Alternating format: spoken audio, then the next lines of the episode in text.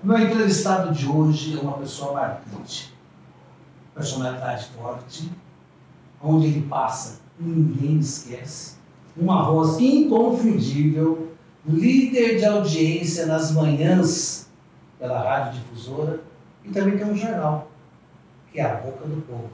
Estou aqui com o meu jovem, que vai contar um pouco da sua história, mas pense que nunca foi fácil para chegar onde ele chegou. Como você está pensando? Está vendo bonitão aqui hoje, sede bonita, tudo funcionando, né, Bê? Não foi fácil, né? Fácil nunca é. A vida é feita de desafios. O que você não pode é amolecer por causa dos desafios. Quando eu nasci, ninguém falou que era fácil. Era, não, pode nascer, que vai ser fácil, é, é, é, vai ser melzinho. Não foi. Ainda não é.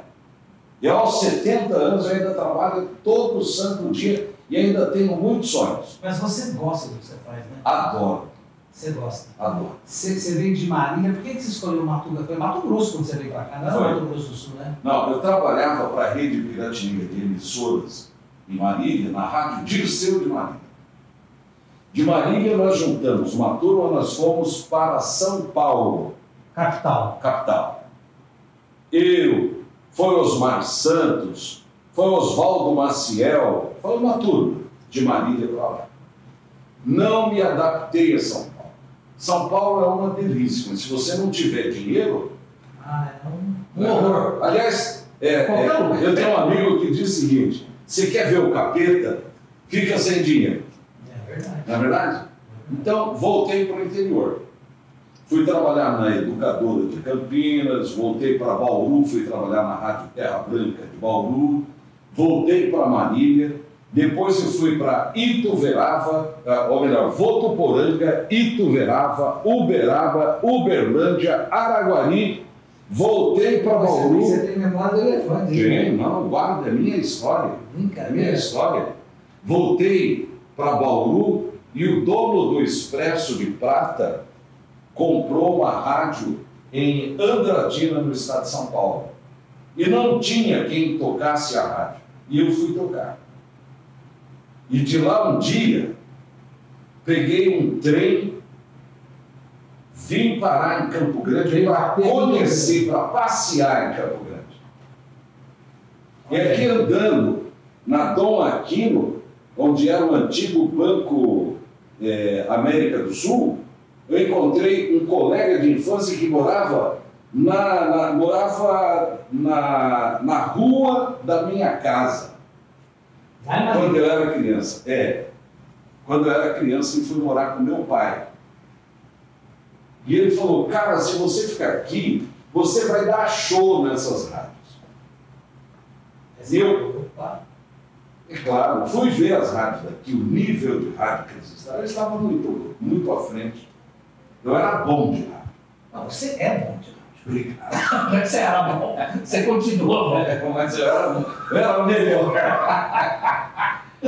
E aí você escolheu uma rádio para começar aqui. Foi na Rádio Cultura que funcionava na 26 de agosto. O Correio do Estado tinha uma maquininha plana que imprimia as edições do Correio do Estado.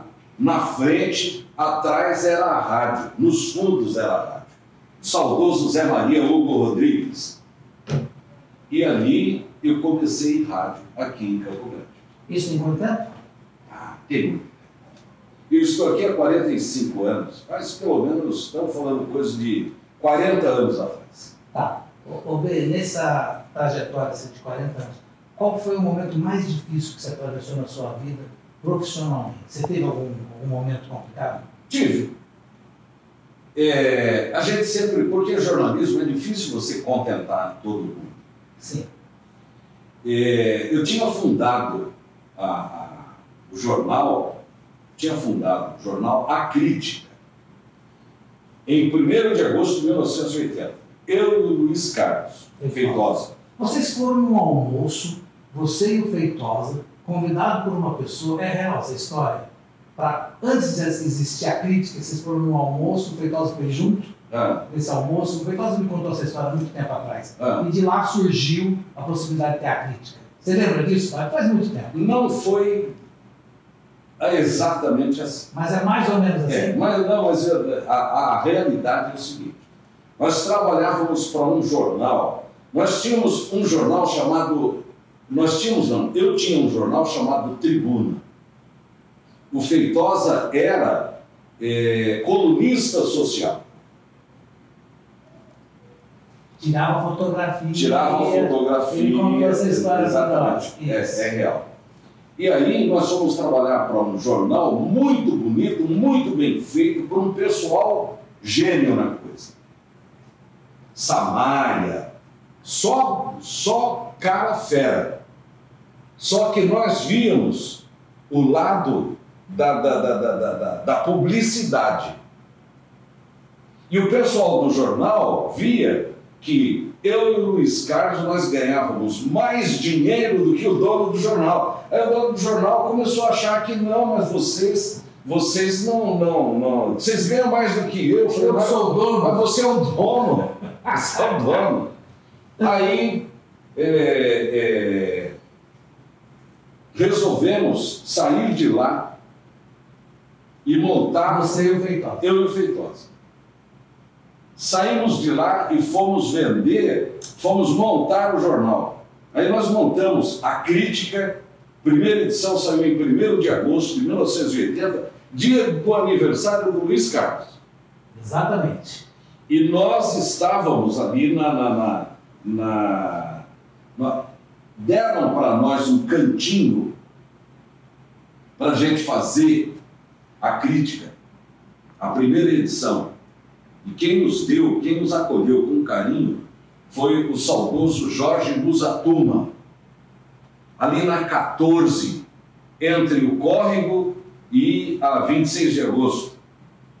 Quando estavam vendendo o loteamento, o Jorge era corretor de imóveis, estava vendendo o Jardim Itamaracá. Estava saindo no papel. E assim, E aí surgiu a primeira edição e a crítica já tem não sei quantos anos, você ficou sócio por um período, depois você saiu para montar um outro jornal, é isso? foi assim. Nós montamos, aí nós demos um pau, plena revolução, né? Eu lembro. Vocês foram parar Sim, nós no demos, Chilindró. nós demos, nós demos um pau no João Leitão de Abreu, junto com o Flagelle. E acabaram nos prendendo por isso. Ficamos presos 45 dias. Tudo isso? 45 dias. Rapaz. Exatamente. E recebi uma coisa que hoje é muito difícil. Foi na ditadura isso mesmo. Exatamente. A solidariedade dos colegas, que hoje isso raramente existe. E o jornal continuou depois desse O jornal fato? continuou.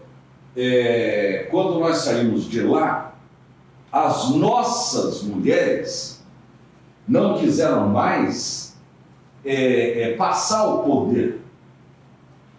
A minha esposa, minha ex-esposa, era advogada, então ela foi advogada. A esposa do Luiz, ela resolveu ficar lá dentro.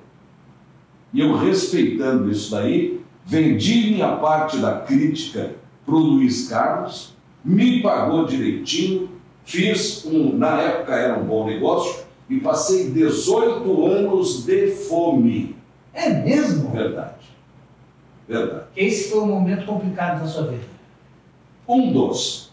Um dia eu cheguei em casa, Zé Marques, eu olhei para minha filha no berço e eu tive a sensação de ter roubado a minha família com o mau negócio que eu fiz a longo prazo.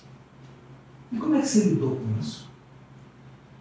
Olha, foram tantos momentos difíceis. Eu uma vez peguei um telefone que tinha é, o telefone é, da linha 61, não sei se você lembra disso. Um telefone daquele valia um carro. Ah, porque ele tinha as ações, não É. sei o quê. E era, e era caro mesmo, Sim. não tinha telefone para todo mundo. Eu vendi um telefone e montei uma loja de móveis usados.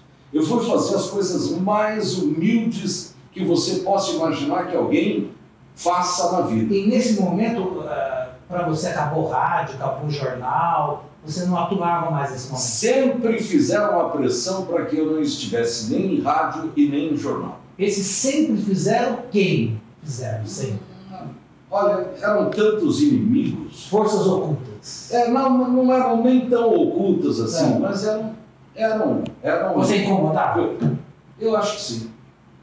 Eu acho que sim. No rádio incomodava mais. É. No jornal, por ser uma coisa mais pensada, um texto mais rebuscado, eu talvez incomodasse menos.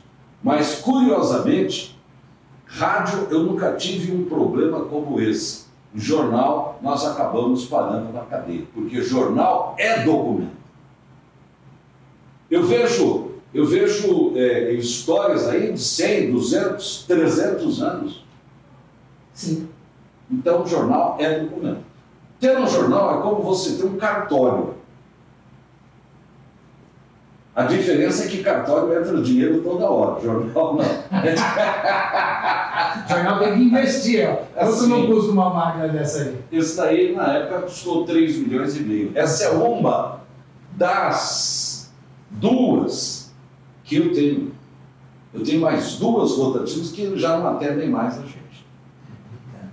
E você passou por 18 anos nesse período aí, vamos chamar de deserto, e quando você volta para a comunicação, você fez televisão também. Fiz, mas não fui feliz. Não, por quê? Porque eu não gosto de televisão. É. Eu quero ter um canal de televisão. Eu vou ter uma televisão minha, aberta. Isso eu vou ter. Mas eu acho que televisão é feito para cara bonito. Cara, entendeu? Tem, é, é, é, eu gosto das coisas. Eu não me dou bem com televisão. Não me dou Porque eu, eu vejo, bem, quando eu escuto você na rádio, uhum. e, e, quando você fala, é, você faz a gente imaginar a situação. Como você não tem a imagem, né, uhum. entre aspas, porque na, na tua rádio não tem a imagem, estava escutando no carro, então você faz a gente imaginar, você consegue contar a história, os detalhes, com requinte. Isso é um dom que você tem, né? Sabe o que é isso? Idade. Eu tenho 70 anos. Ah. O homem com 70 anos, ele tem história e conta história. Nesse inteiro, você já teve ameaça de morte? Quando eu cheguei aqui, eu tive muitas. É? Tive. Tive. Na época da antiga educação oral, era difícil enfrentar aquilo. Como é que você lidou com isso? Eu acho que Deus gosta muito de mim. Porque teve coisas. Se você incomodava e tinha ameaça de morte. Né? Zé, eu tenho uma história que eu não contei, eu vou contar para você, então, porque você está tendo a paciência de vir aqui me entrevistar. Eu estava recém-casado, morava numa casa super humilde, porque rádio na minha época pagava muito pouco. Eu morava na rua Tulipas, número 37. E Cheguei um dia de manhã na educação, ali na Travessa Mário Pinto Peixoto 52, no bairro São Francisco, e a polícia estava lá. Haviam prendido um homem que estava com uma carabina contratado para me matar. E naquele tempo as coisas não eram como são hoje, hoje é mais organizado, a coisa é organizada. Certo. Aí eu falei, eu quero conhecer quero conversar com ele. Eu quero saber o que, que ele tem contra mim, porque eu certamente nem conheço esse, esse senhor. E aí, quando ele saiu da, da cadeia, que não era nem cadeia, era ali na, na 14, na delegacia central. Onde é o bombeiro hoje, né? Exatamente, é? é. Aonde é, exatamente. Onde é o bombeiro. Botei ele dentro do meu carro, Levei ele para almoçar comigo, para ele ver a vida que eu vivia. Como eu vivia. Ele sentou na mesa, ele, a minha esposa e eu. E as lágrimas dele desciam dentro do prato que ele comia. Mandei trocar o prato dele. Falei, vocês pensam que minha vida é fácil? Minha vida é tão difícil quanto a de vocês. Então, você teve ameaças de morte durante sua carreira? Tive. Infelizmente tive. Algumas. Algumas várias. Não, eu, eu acredito que a, a, a, como eles mexem, eles mexem para te prejudicar, escrachando você. Põe na cadeia, fala aqui, entendeu? Invade, invade a redação, aqui já foi invadido, invade a redação, é, toma as máquinas. É assim que age. Algum momento da tua vida você teve medo? Não. Não? Não. Não. E não é porque eu sou corajoso, não. É porque qualquer um de nós vai morrer só uma vez. Mas morre, né? Mas, mas sem, sem, é. sem, é, é, é, sem você morrer nessas condições, você também morre. É. Faz sentido. Quando que você volta para a comunicação? Porque hoje eu estou vendo que você está super bem instalado, com estrutura, né? um cara que não precisa botar mais a pasta debaixo do braço, porque os clientes hoje vêm até você. Uhum. Né? Quando que mudou que você voltou para tua casa e olhou para sua filha, filha, e pensou com você mesmo, cara, seu pai reverteu aquele negócio que ele fez e passaram os 18 anos, né? E hoje a história é outra. Eu ainda não fiz isso. Não? Não. Mas você está bem. Não, mas eu vou, vou, vou contar um episódio. Lembra do Hernani que mexia com rock? Ah. Hernani? Sim. Um dia nós estávamos ali na, na, na Afonso Pena, tinha um, um, um, um, lugar de tomar lanches ali na Afonso Pena, perto do Pontilhão. O Hernani, ele carregava uma bolsona enorme, tirou uma, um pedaço de papel, eu guardo até hoje, pegou um crayon e rabiscou assim, ó, boca, letra cursiva. Sim. Falou para mim: enquanto você não imprimir isso daqui, a tua vida não vai andar. Fernando tinha essas coisas. Eu peguei aquela arte. Uma predestinação. É, eu peguei aquela arte, guardei e não tinha coragem de imprimir porque eu achava um nome é, muito agressivo. Foi exatamente o que o Hernani disse. Quando eu voltei a imprimir, eu voltei com boca do povo. E ele explodiu, que é essa empresa maravilhosa que nós temos ainda hoje, não é? Todo mundo, ah, porque o, o, papel, o papel impresso está em super ah, ascensão. A palavra escrita se a palavra escrita não tiver força mais, a primeira coisa que vão queimar são as Bíblias. Olha, tem que ter conteúdo. Tendo conteúdo, pode ser digital, pode ser impresso. Mas eu queria saber uma coisa. Enquanto os, jornais, e não é só de Campo Grande, Mato Grosso do Sul, é do mundo inteiro, a não ser o New York Times que está bem. É, enquanto os jornais emagreceram, se eu posso usar essa palavra, uhum. o seu tem 32 páginas. Está sobrando página do seu jornal. Como é que é isso? Eu tenho, eu tenho 75 cidades na minha mão. Eu tenho clientes do maior ao menor. Eu tenho 180 pontos de distribuição gratuita da boca do povo. Caramba! Eu tenho 5 mil assinantes. Eu distribuo o jornal na Afonso Pena com a 14. Você me, Esses falou, atrás, você me falou 25 mil exemplares semanal. Semanal. Te cortei esses dias? É, é, esses dias atrás, eu estava fazendo as contas em relação ao que isso representa. Não é fácil você fazer imprensa impressa. Não mesmo. É difícil. Uma bobina de papel hoje custa dois mil reais. Eu gasto cinco por semana.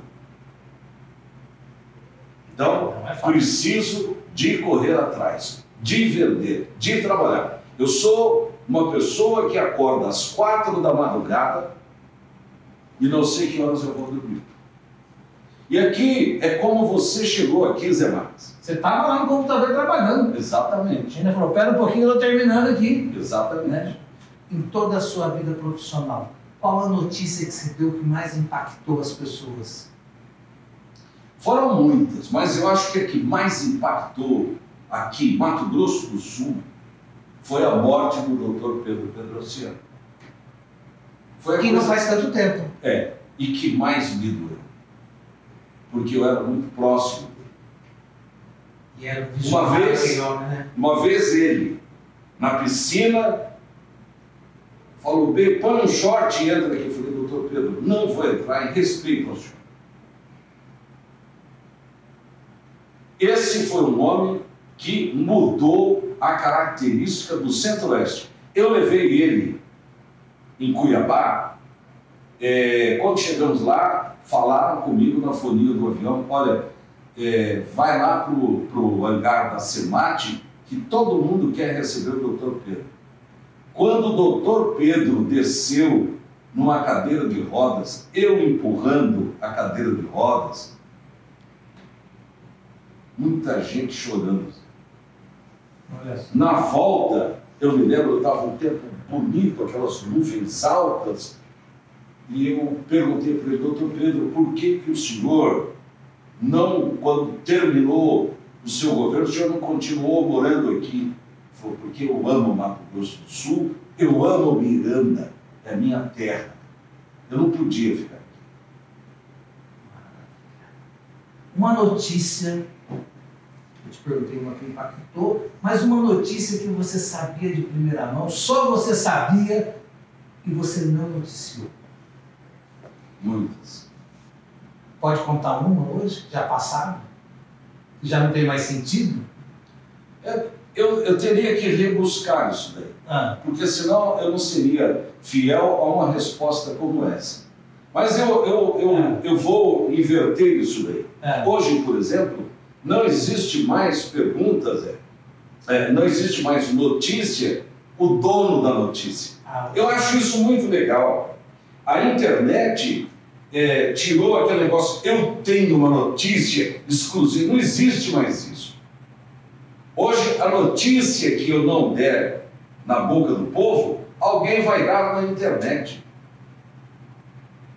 Hoje, não tem mais aquele, eu sou exclusivo. Não. Todo mundo sabe de tudo e de todo mundo. Você sabe que você está falando isso aí? É. É, me lembrou uma coisa, eu tenho visto muito isso é, antigamente, né? Lá no ah. Oeste, né, o cara tirava a arma, o outro também tirava a arma e duelava, né? Ah. E as pessoas tinham o iPhone de um lado e do outro, um filme o outro. Exato. Para poder provar a situação que está acontecendo. Cada um dentro da sua narrativa e cada um dentro da sua verdade. Eu gosto muito é. de uma frase do Samuel Colt que inventou a arma de repetição. Porque até ali é. as armas eram, elas não tinham raia. Certo. Então, só o tiro só era certeiro se eu estivesse perto de você. A queima-roupa. Samuel Colt, ele trabalhava numa embarcação, ele era engenheiro. E ele vendo o timão do navio, ele começou a pensar numa arma de repetição. E pudesse fez, direcionar. Exatamente. E fez a, a, a arma de madeira. Um pedaço, de um pedaço de madeira, ele fez a primeira arma, que era o Colt, e que se chamou pacificadora. Não sei se você já leu, você é um homem bem informado. Mas eu vou procurar saber Sim. me interessa. Aí ele fez uma frase para divulgar o invento dele. Abraham Lincoln tornou os homens libertos. Apenas Samuel Colt tornou todos os homens iguais. Com a arma na mão, o gigante mede o mesmo tamanho do anãozinho. É verdade. E um anãozinho domina um gigante bem democrático. Se ele não tiver uma arma. Pedro Paulo, vamos para o final da nossa entrevista. Qual a mensagem que você deixa? É, eu quero convidar, se você ainda não leu a Boca do Povo, um jornal super interessante de notícias que você talvez não encontre em outros lugares. É. Porque o, o P, apesar que ele fala que todo mundo é dono da notícia, mas ele tem umas fontes aí, ó, que traz em primeira mão para ele. Olha, dizem que o é. diabo é respeitado não é porque é diabo, mas porque é velho. Ah, é? É, então todo jornalista vai tendo suas fontes. Eu tenho as minhas, você tem as suas, e nós vamos sabendo de coisas que muitas vezes não interessa nem publicar. Eu, por Sim, exemplo, sim. coisa de vida particular, não, isso não me interessa. Ah, porque o fulano está traindo fulano, a fulana, não me interessa isso. Mas, mas, mas eu imagino que muita gente já deve ter vindo procurar você para falar, publica tal coisa, fala tal coisa. Olha, nós temos um conselho.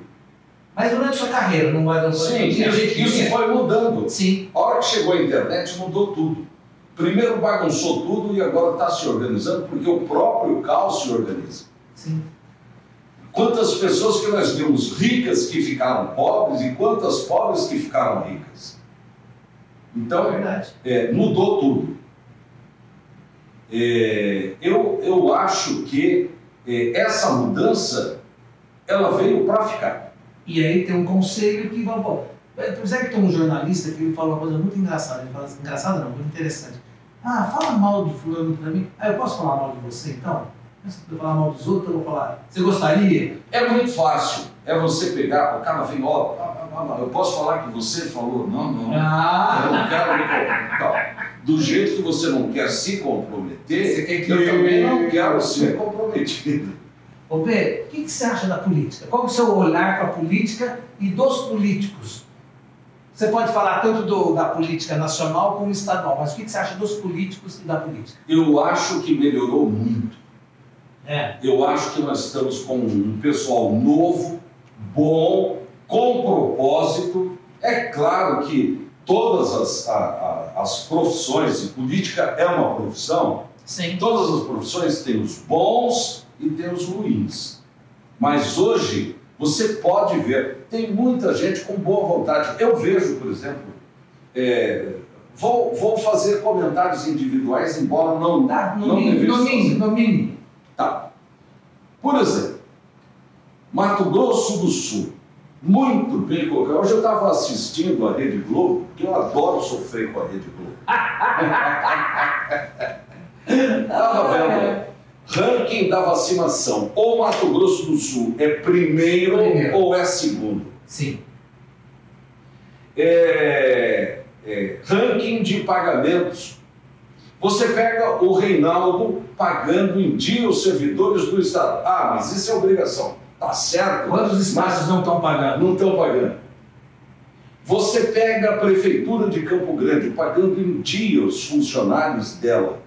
E com essa crise toda aí, Com essa crise. pagando IPTU, ISS. Exatamente. Entendeu? Então tá todo mundo torcendo para dar certo, porque se não der certo, Zé, eu vou pro vinagre, você vai pro vinagre, vai, entendeu? Então quer dizer, hoje nós da imprensa chegamos ao ponto que a gente torce para que dê certo, porque se não der certo, todo mundo vai pagar muito alto. Com certeza. Eu trabalho muito com o social. Eu sei que Campo Grande tem 24 mil famílias passando fome. A hora que você chegou aqui, você viu que eu estava recebendo comida. Sim. Essa comida aí é comprada com o nosso dinheiro e entregue às pessoas que necessitam. Eu penso que um dia, eu quero que um dia o nosso, o nosso país não precise nunca mais de consumir cesta básica. Eu Seria, acho que nós seria, um, Seria grande, o seria, seria, seria um grande progresso. Ô, B, você foi um menino pobre, como você me relatou aqui em off, comeu comida da rua, sim, né? sim. Sofreu todas as, trabalhei em padaria. Todas as mazelas, Sim. né? Sofreu todas as mazelas. Ah, Hoje você é um homem de 70 anos, realizado, né? não, realizado ainda não. Ainda não? Não. Eu quero um canal de televisão. É. Eu quero um canal, eu vou ter um canal de televisão aberto Tá, para fazer a televisão que eu penso que deve ser feita. Então, então eu vou terminar daqui a pouquinho o meu raciocínio e quero saber o que, que vai ter de conteúdo nessa, nessa TV. Primeira coisa que eu quero um programa que vá numa 14 com Afonso Pena, abra as câmeras, mostre o povo e tenha uma, um, um local para o povo subir, ir lá e falar o que quiser. Essa é a boca do povo. Exato.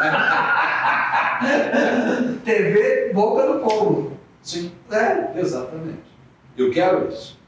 E eu já tentei, Zé. Ah, Uma vez, uma pessoa me deu um cheque de 16 milhões de reais para comprar um canal de televisão em Campo Grande.